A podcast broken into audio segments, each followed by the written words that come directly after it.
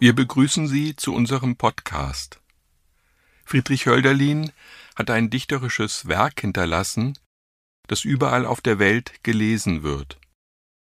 Von Hölderlins Texten, ihrer Sprach- und Lautgestalt geht eine Faszination aus, die Menschen ins Offene finden lässt, in das Gespräch mit sich selbst wie in den Dialog miteinander. Anlässlich des 250. Geburtstags spricht der Dichter Marcel Bayer darüber, was Hölderlin ihm bedeutet. Friedrich Hölderlin Die Stille Die du schon mein Knabenherz entzücktest, welcher schon die Knabenträne floß, die du früh dem Lärm der Toren mich entrücktest, besser mich zu bilden, nahmst in Mutterschoß. Dein, du sanfte, Freundin aller Lieben, dein, du immer Treue, sei mein Lied. Treu bist du in Sturm und Sonnenschein geblieben, bleibst mir treu, wenn einst mich alles, alles flieht. Jene Ruhe, jene Himmelswonne, o ich wusste nicht, wie mir geschah, wann so oft in stiller Pracht die Abendsonne durch den dunklen Wald heruntersah. Du, o du nur hattest ausgegossen jene Ruhe in des Knaben Sinn. Jene Himmelswonne ist aus dir geflossen, hehre Stille, holde Freudengeberin. Dein war sie, die Träne, die im Haine auf den abgepflückten Erdbeerstrauß mir entfiel. Mit dir ging ich im Mondenscheine dann zurück ins liebe elterliche Haus. Ferne sah ich schon die Kerzen flimmern, hörte läuten. Doch ich eilte nicht, dachte nicht die Suppe, nicht des Kirchhofs Wimmern, nicht das dreigefüßte Ross am Hochgericht. War ich endlich, staubicht, angekommen, teilt ich erst den welken Erdbeerstrauß, rühmend, wie mit saurer Müh ich ihn bekommen, unter meine dankende Geschwister aus, nahm dann eilig, was vom Abendessen an Kartoffeln mir noch übrig war, schlich mich in der Stille, wann ich satt gegessen, weg von meinem lustigen Geschwisterpaar. O, in meines kleinen Stübchens Stille war mir dann so über alles wohl, wie im Tempel war mir es in der Nächte Hülle, wann so einsam vor dem Turm die Glocke scholl. Alles schwieg und schlief. Ich wacht alleine. Endlich wiegte mich die Stille ein. Und von meinem dunklen Erdbeerhaine träumt ich, und vom Gang im stillen Mondenschein. Als ich weggerissen von den meinen aus dem lieben elterlichen Haus unter Fremde irrte, wo ich nimmer weinen durfte, in das bunte Weltgewirr hinaus. O wie pflegtest du den armen Jungen, Teure, so mit Mutterzärtlichkeit, weil er sich im Weltgewirre müd gerungen in der lieben, wehmutsvollen Einsamkeit.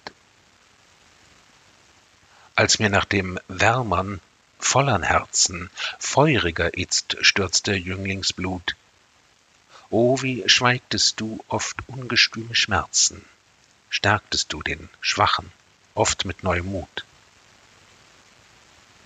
Jetzt belausch ich oft in deiner Hütte meinen Schlachtenstürmer, Ocean schwebe oft in schimmernder Seraphenmitte mit dem Sänger Gottes, Klopstock, Himmel an. Gott.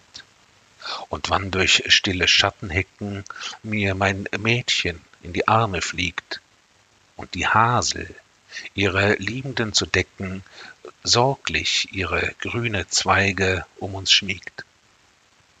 Wann durchs dichte, einsame Gesträuche kein verdächt'ger, falscher Fußtritt rauscht. in den Weiden an dem waldumkränzten Teiche kein verhasster, loser Lacher uns belauscht. Wann im ganzen segensvollen Tale alles dann so stille, stille ist und die Freudenträne hell im Abendstrahle mir mein Mädchen von der Wange wischt. Oder wann in friedlichen Gefilden mir mein Herzensfreund zur Seite geht und mich ganz dem edlen Jüngling nachzubilden, einzig vor der Seele der Gedanke steht.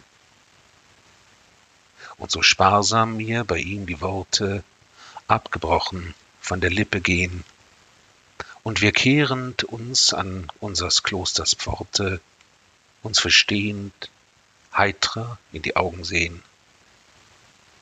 Schön, o schön sind sie, die stillen Freuden, die der Toren wilder Lärm nicht kennt.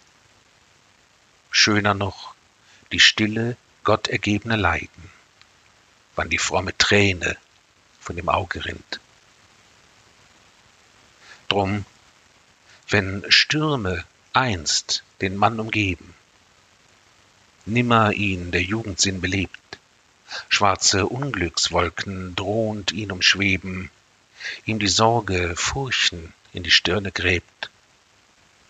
O, so reiße ihn aus dem Getümmel, hülle mich in deine Schatten ein, teure, o, in deinen Schatten wohnt der Himmel ruhig wird's bei ihnen unter Stürmen sein. Und wann einst nach tausend trüben Stunden sich mein graues Haupt zur Erde neigt, matt gekämpft das Herz sich hat dann tausend Wunden, und des Lebens Last den schwachen Nacken beugt. O, so leite mich mit deinem Stabe, harren will ich auf ihn hingebeugt, bis in dem willkommenen, ruhevollen Grabe aller Sturm und aller Lärm der Toren schweigt. Eine Stille, die sich um Erdbeeren und Kartoffeln bildet. Friedrich Hölderlin schreibt die Stille als 18-jähriger Schüler 1788 in der Klosterschule in Maulbronn. 24 Strophen zu je vier gereimten Versen. Irgendwann im Laufe des Jahres überträgt er das Gedicht neben anderen in Schönschrift in ein Quartheft.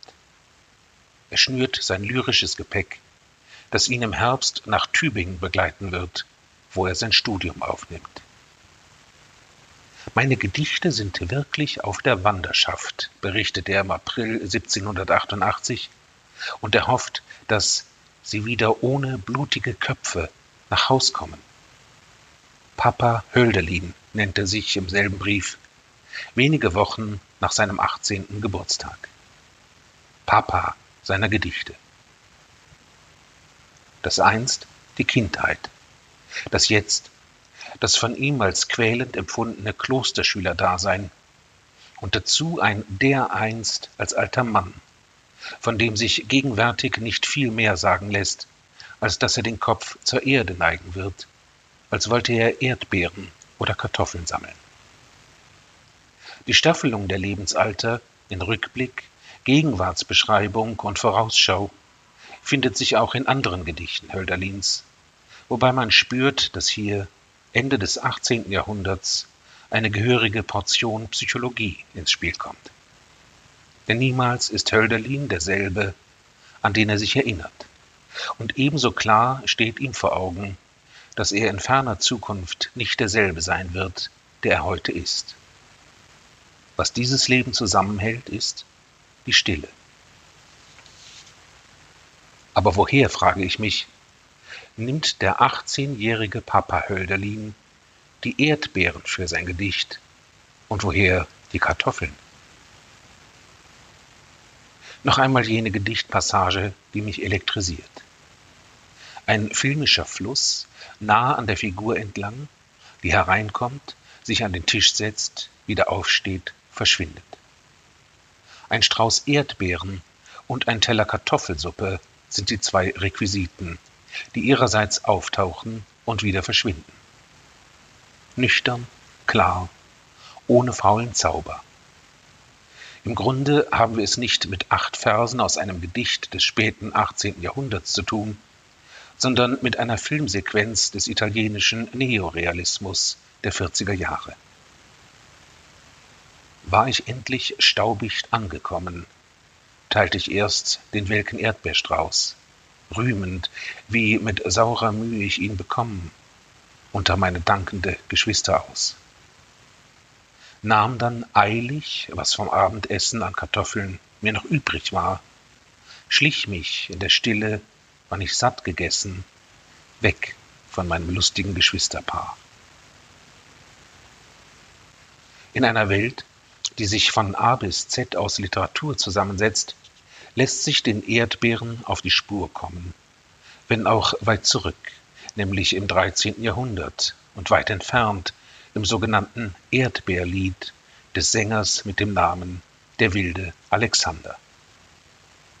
In einer idealen Literaturgeschichte, die sich um Jahreszahlen weniger scheren würde, als dass sie Verwandtschaften nachspürt, wäre der wilde Alexander ein etwas älterer Bruder Friedrich Hölderlins.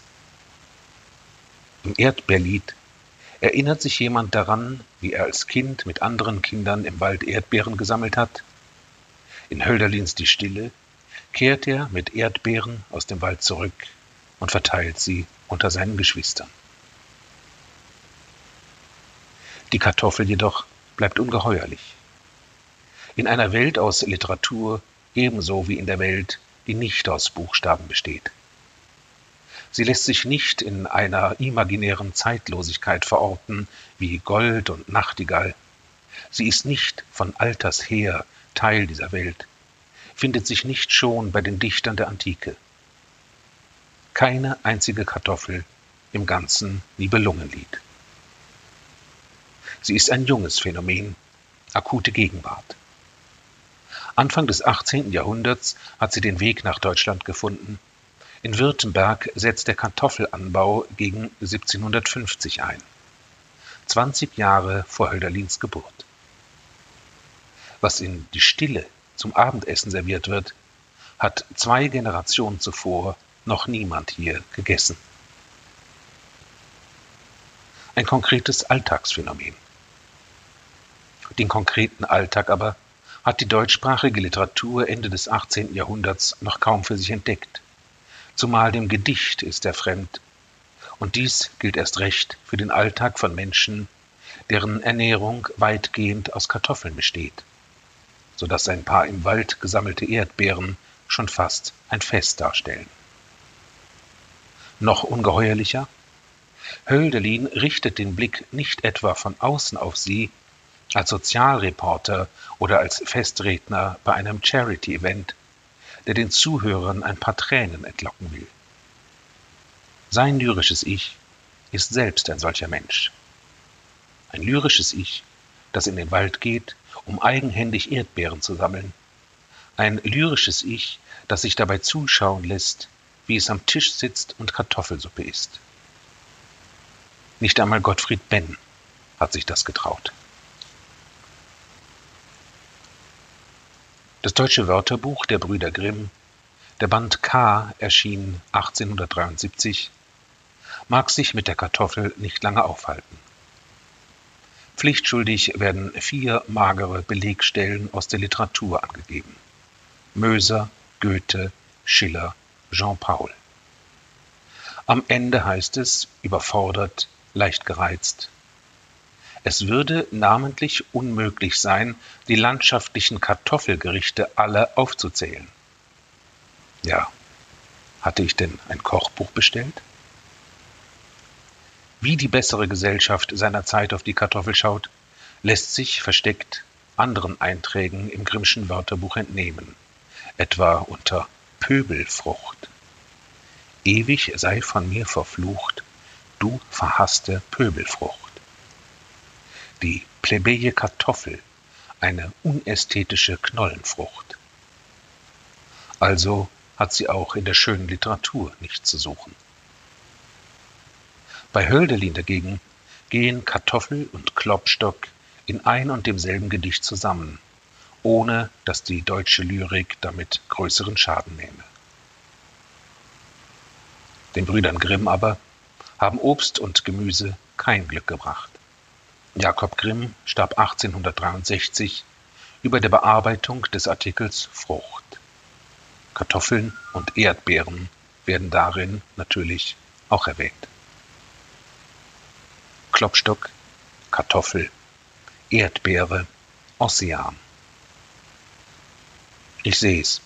Es ist doch auch gut, dass mir in der Welt so alles krumm über den Weg läuft, schreibt Friedrich Hölderlin in einem Brief vom 6. September 1788. Krummbeere, Grumbeere, Erdapfel, Erdbirne. In seinem Schönschriftgedichtheft unterstreicht Hölderlin das offenbar noch nicht geläufige Wort Kartoffeln in der achten Strophe von Die Stille und notiert am Rand die Erklärung Erdbeer. Erdbeeren gibt es. Und Erdbeeren gibt es. Alles, was einem in der Welt so krumm über den Weg läuft. Die Dinge, die Sprache. Und dann wieder die Stille. Alles schwieg und schlief. Ich wachte alleine. Endlich wiegte mich die Stille ein. Und von meinem dunklen Erdbeerhaine träumte ich und vom Gang im stillen Mondenschein.